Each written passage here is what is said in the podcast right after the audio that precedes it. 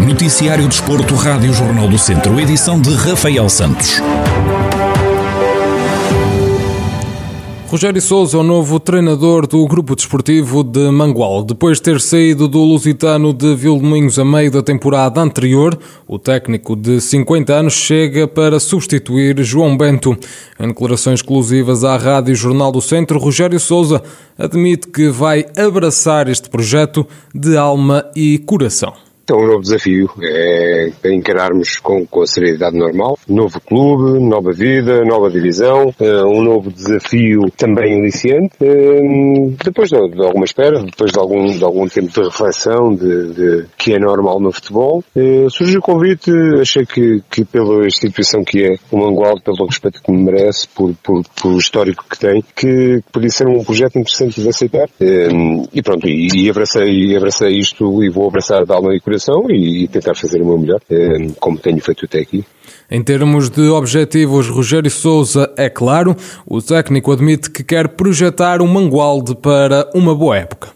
Nós fomos abordados no sentido de, de, fazer o melhor, eh, de projetar o Mangualdo para, para uma boa época, de fazermos o campeonato ao, ao nível e, e os pergaminhos que, que, a instituição tem. E por isso a nossa ambição é grande. Não tinha lógica eu aceitar um, um, um projeto que não, não fosse ambicioso e, portanto, a nossa ambição é grande. Logicamente que ainda estamos, vamos, vamos começar, vamos ver se, se precisamos acertar algumas coisas, vamos, vamos pôr o clube e a equipa à nossa imagem, eh, mas a ambição, a ambição tem que ser enorme enorme, tem que ser o máximo possível para, para podermos eh, fazer um campeonato que esteja de acordo com a instituição e com, e com a nossa vontade.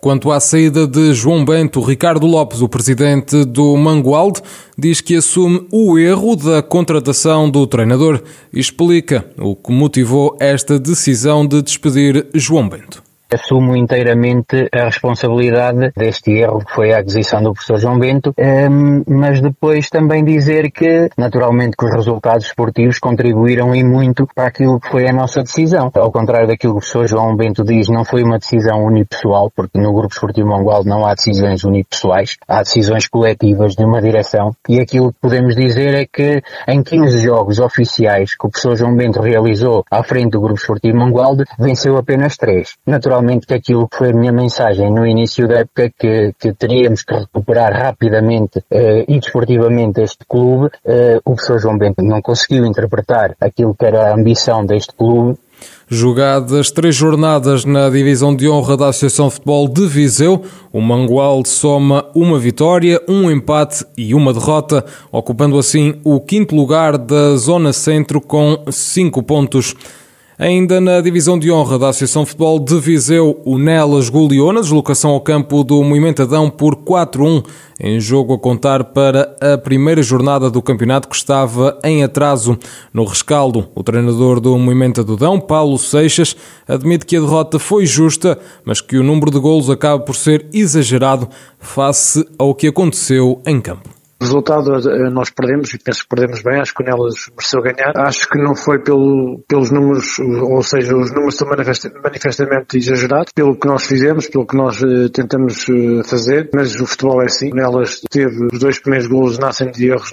Uh, tentamos reagir, conseguimos fazer o 2 a 1, um, mas depois também por mérito do adversário e também por alguma inconsistência nossa, nomeadamente em termos de, de matéria-prima, digamos assim, porque temos muitos jogadores lesionados. Eu tive inclusivamente que colocar um guarda-redes de campo a jogar como jogador, face a lesões de jogadores que aconteceram também no, decorrer da segunda parte, mas temos que montar a cabeça, o resultado é o que é, os números são manifestamente exagerados, como eu disse, mas agora temos que trabalhar para, para reverter a situação. No outro duelo da divisão de honra, a contar para a segunda jornada que também estava em atraso, o Lamego venceu pela margem mínima na recepção ao Sinfãs, um resultado que se ajusta ao que aconteceu ao longo dos 90 minutos aos olhos do treinador do grupo da casa, Rui Santos. Penso que, que o resultado se ajusta àquilo que se passou durante o jogo, aliás, foi um jogo dividido, parte a parte. O Sinfãs tem uma excelente equipa, muito bem organizada, muito bem orientada, uh, e, e, acabou por ser um jogo ao longo dos 90 minutos muito equilibrado, mas por aquilo que nós trabalhamos e fizemos, e pela semana eh, tão negativa que tivemos com o resultado em, em Rezende acabou por nos sorrir a nós na parte final do jogo, mas penso que foi um resultado justo. E ajustado àquilo, a quem, a quem tentou mais mudar um bocadinho o, o resultado do jogo. Acho que ajusta bem a nossa equipa e acho que estamos de parabéns porque estávamos a precisar de uma vitória assim para entrar num caminho ou numa sequência de vitórias que, tem que obrigatoriamente aparecer. O rescaldo dos treinadores do Movimento Adão e do Lamego, os jogos que se realizaram esta terça-feira, a contar para jornadas que estavam em atraso na divisão de honra da Associação de Futebol de Viseu. E o Viseu 2001B venceu a Supertaça da Associação de Futebol de Viseu, depois de bater o Unidos da Estação por uma bola a zero com um golo já no prolongamento. No final do encontro, David Souza, o treinador dos vizienses, salienta as dificuldades causadas pelo adversário, mas garante que dominaram grande parte do encontro. É uma honra ter conquistado mais um troféu, mais a mais para este grande clube, eh, mas queria antes de tudo eh, enaltecer e agradecer aos meus jogadores. De facto é assim mesmo, depois de três dias de termos um jogo muito intenso, termos de fazer este jogo, onde também não ficou atrás do, não ficou atrás do jogo do fim de semana, também muito intenso, muito, com muito tempo de jogo, onde os Unidos deram muito, fazer a nossa equipa para conseguirmos levar de vitória. No entanto, eu acho que foi um jogo equilibrado em algumas em certas alturas, mas nós tivemos por cima na maior parte, na maior parte do tempo. Depois da conquista do campeonato da Divisão de Honra da Associação de Futebol de Viseu e da subida à terceira Divisão de Futsal, escalão onde milita esta temporada, o Viseu 2001B é agora também o vencedor da Supertaça de Futsal.